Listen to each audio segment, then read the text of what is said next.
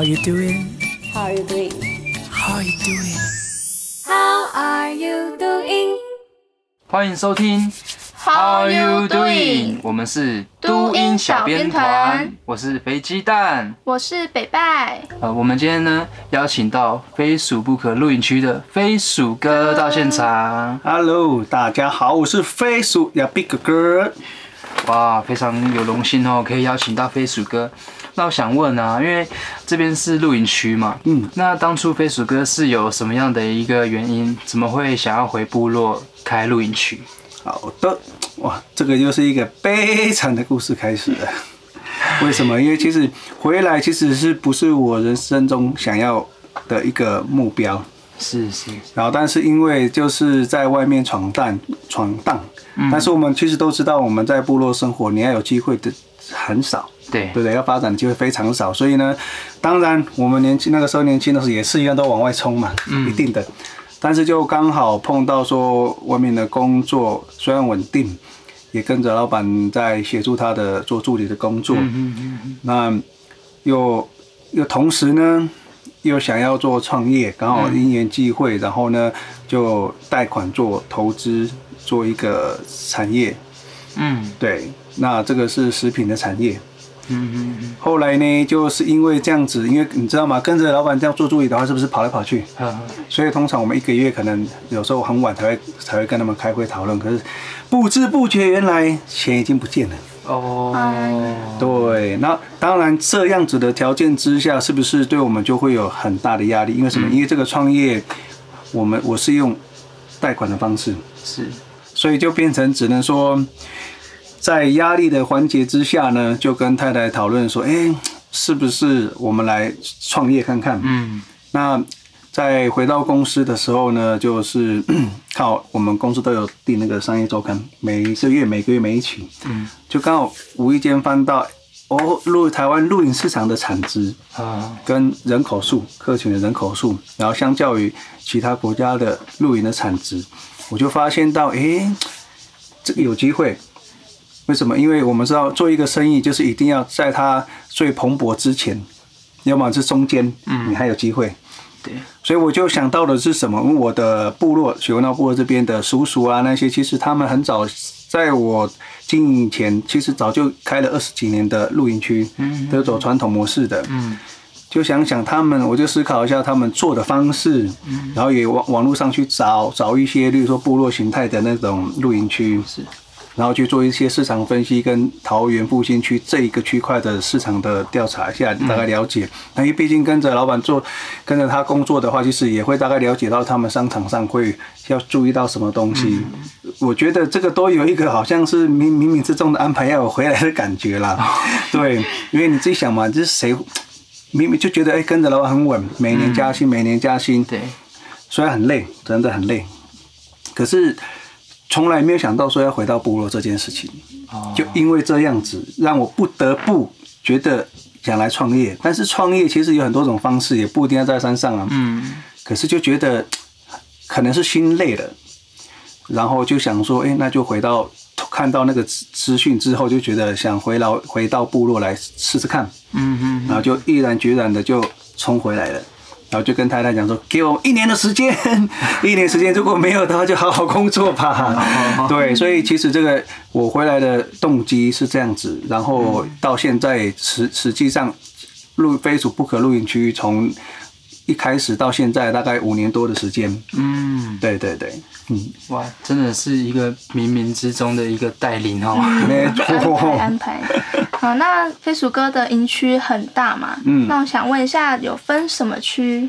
好的，我们总共有九个区，像从低价位一直到高阶的都有。例如说小资轻旅，就是小小资小钱，但是可以轻松达到露营体验体验旅游的一种帐篷。好，然后另一种呢，就是呃狩猎帐，它是。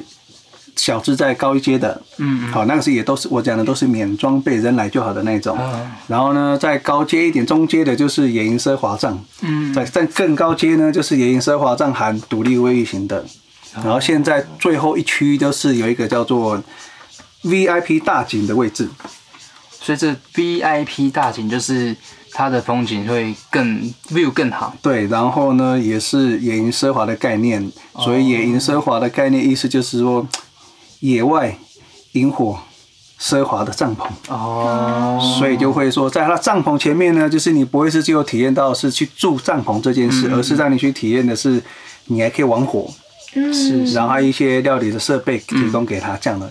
所以就是希望说，客人他可以真的是不是只是为了来住帐篷这件事情，而是可以享受露营的体验的生活假期，嗯，这样子。那我想问，其实因为这几年是因呃因为疫情的关系，嗯，那这疫情的这这样的缘故，会不会让你们就是在露营的这个产业上有什么影响？哦，我觉得这个。只要是创业的话，其实它的影响每个人都很大，不管什么产业啦，嗯、尤其是餐饮业、服务业，当然也当如理当如此了。嗯、所以，我们露营区也是一样啊。你看，客人都哎、欸，我不好意思，我确诊了，我要退，哦，退。哇我们也不可能说不要啦，你不能退啦，那样不可能啊，嗯、我们不可能强迫他来啊。对，所以就是在疫情的期间，其实我们也是受到很大的影响。嗯嗯嗯。那再来的话，就是呃，所幸。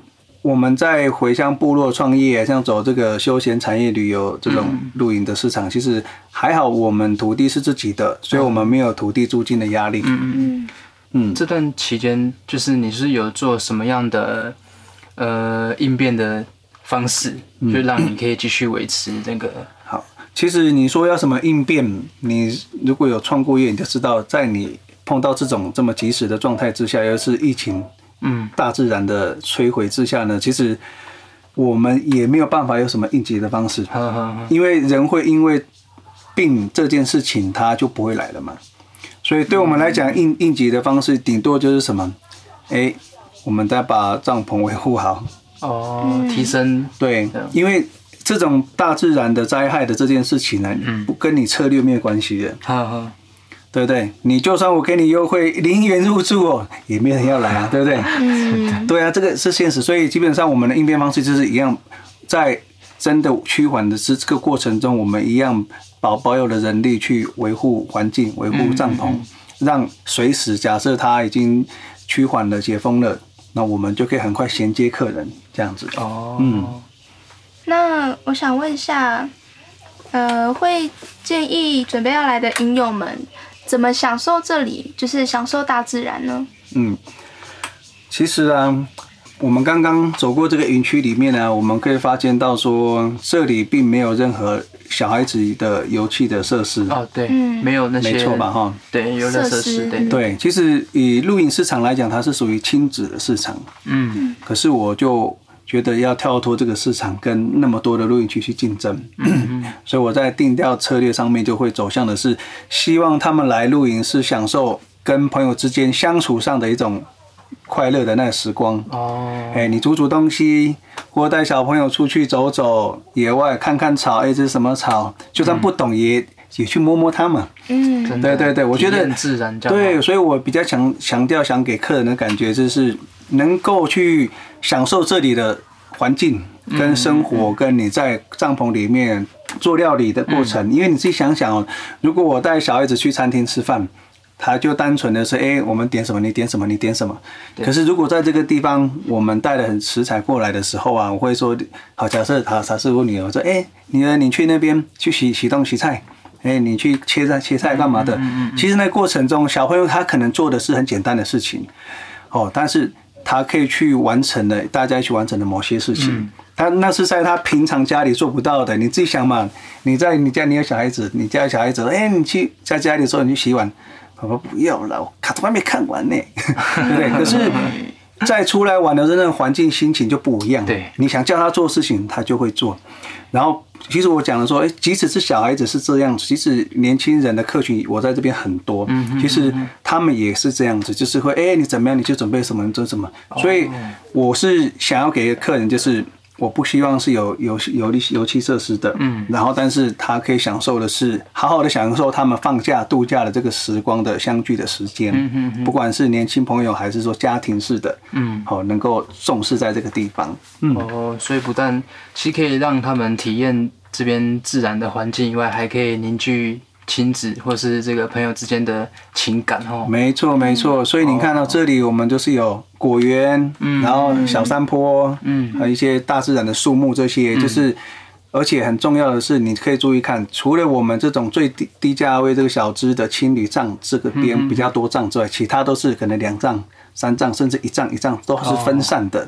我们就是希望说，尽量保有这边这块土地上的一些的景貌，嗯，哦，让降低到破破坏的最少，然后人流也不会那么多，嗯，对，是这样子的，嗯。那我想问啊，就是如果有朋友想要来露营呢，那你会建议他们？怎样一起来维护这个一个这么棒的露营区？好，其实我觉得 比较重要的应该就是说你的垃圾啦，或者是你不要把一些垃圾没有，这小东西可能偷偷的丢到某个看不到的地方。哎，应该说让我们提供这个环境，你能够好好的维护这个环境。你能够维护的，并不是说，哎，我老板都叫我们丢垃圾或干嘛干嘛，不是，而是我们作为人跟大自然的一种互相。嗯，我们该保保持这个面貌的话，我们就是在我们所到的环境之下，其实垃圾就不要乱丢，因为我们都会提供垃圾袋。是是。好，然后又跟你讲说，垃圾要放哪边，你至少，你就算不分类，你至少要把垃圾放在垃圾袋里面嘛，对不对？对，最基对最基本，你至少做到这一点。嗯。对，那能够的话，当然把垃圾分类分好，然后再去丢到我们指定的地方。然后呢，也不要随便乱采摘一些，可能因为山上都很多农业的嘛为主嘛，所以路上搞不好你就会碰到果树啦。嗯嗯。哦，那你就不要随便去采摘，或者是乱去折人家的，明明是树，就人家的果树，你你就说那个是那个是野树。对对，我觉得这个就蛮重要的，就是能够。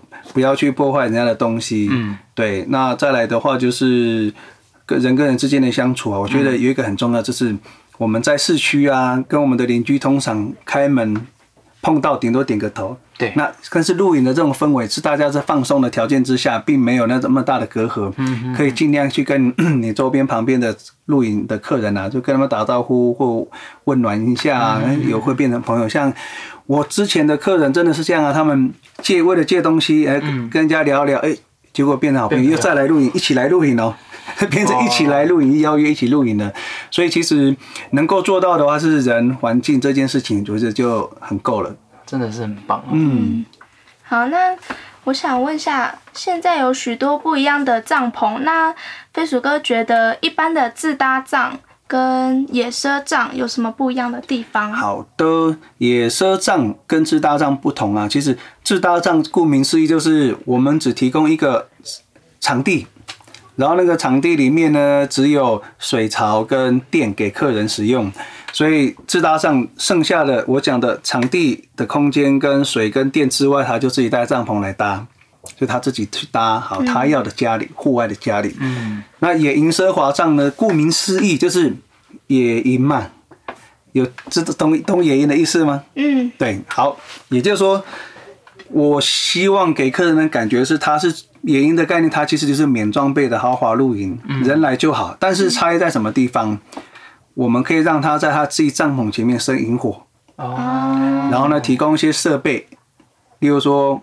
锅具啦，然后汤锅了、水煮壶、高高山炉这些东西，然后灯啦，基本的水那些都一定会有。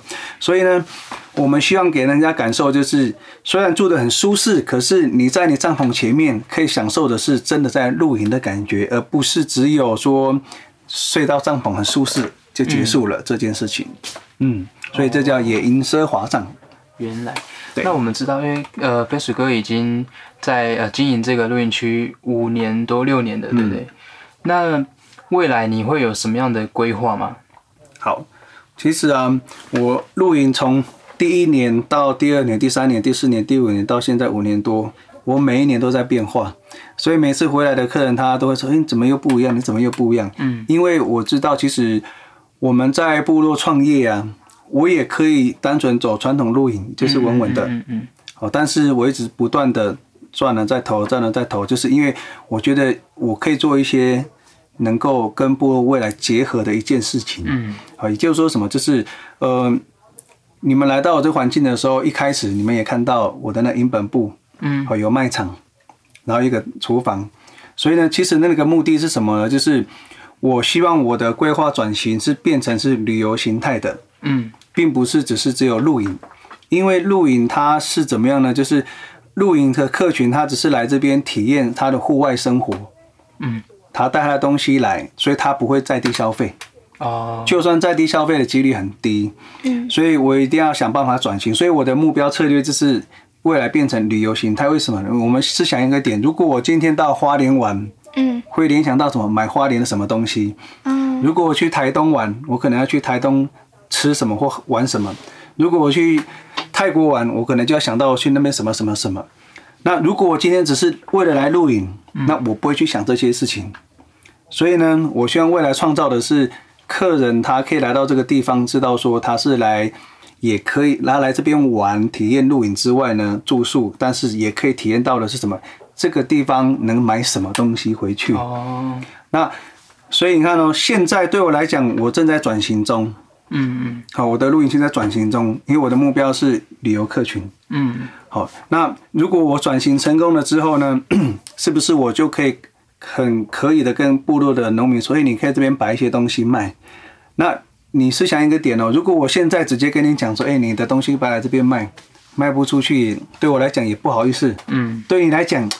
哎，下次还是不要了啦，没错嘛，一定是这样子啊。对，所以其实 我呃我的目标就是很明确，就是我为什么每年一直在调整。嗯，啊，因为我们没有像外面一样，他外面的投资人他可以一次几千万投入。嗯嗯，我就是每年变一点变一点，但是我的目标很明确，就是要告诉我说我要做到什么事情。是，那也就是说。当我的客群对了，我才能做我要做的事情。嗯嗯嗯。好，在这过程中，其实我在一本书里面看到，原来我在做的事情有一句话，我永远记得。嗯，就是他讲说，就是当我们没有这个环境的时候啊，我们就要自己去创造环境。啊，嗯。那我现在在做的这件事情就是这样子，但是对我而言，我的目标是这样子，可是也不见得我可以做到这样子，但是我必须往前走。我才能有机会做到我想做的事情。嗯嗯，就像我刚刚讲的，如果我转型成功的时候，如果客人还不来，没有就没有机会啦。嗯，我也不能帮部落的农民去卖一些什么东西、什么东西啊，我们也没有办法串联。所以基本目的就是希望可以做很好的串联。是，就是串联在地小农啊，或者是公益事这样。对对。哦，哎，像我们桌上这边有一道这个在呃这个青石哦，那我想问，就是它这里面的材料，比如说鸡蛋啊，那个山芹菜啊，还是这些呃这些蔬菜，都是在地小农自己种植的吗？没错，就是。我们去捡的这些鸡蛋，就是部落农民他们转型，也他们也都在转型哦。就是因为以前都复兴复兴的水果是什么？水蜜桃，真的。那以前都是水蜜桃啊，可是现在这几年都因为气候温度的问关系，水蜜桃其实是骤减的。嗯。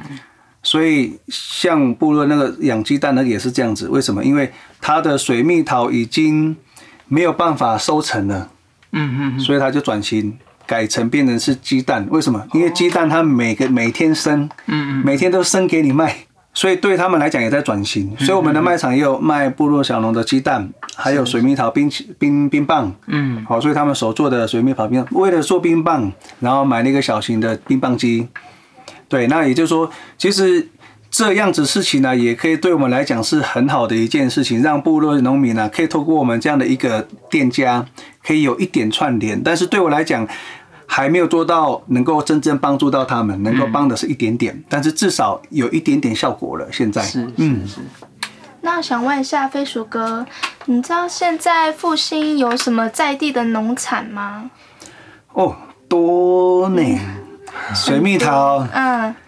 然后蔬菜，高山高丽菜啦，嗯、然后或者是四季豆啦，嗯、或者有时候有节瓜啦，嗯，很多呢。就像我们园区内就就有甜柿啊，十月份的甜柿，然后二三月的橘子都可以给客人来采收。嗯、对，所以其实你说很农产太多了啦，嗯，但是每个每个部落都有它特别的东西啦。对对对对，像我们这边你可以十月来就来采甜柿的果子，二月可以采橘子。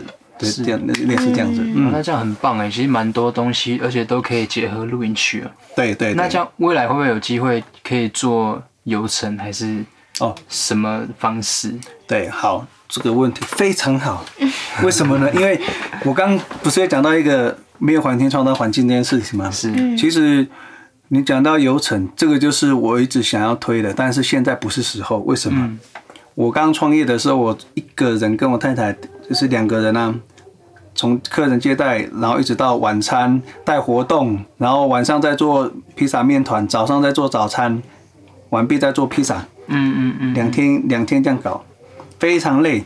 可是我很清楚知道，因为我刚刚讲说我的目标是要做旅游嘛，对不对？嗯。所以呢，我就会希望是我做的这件事情呢、啊，虽然很累，可是呢，我会希望有一天有人愿意回来部落的时候，嗯、他可以直接衔接。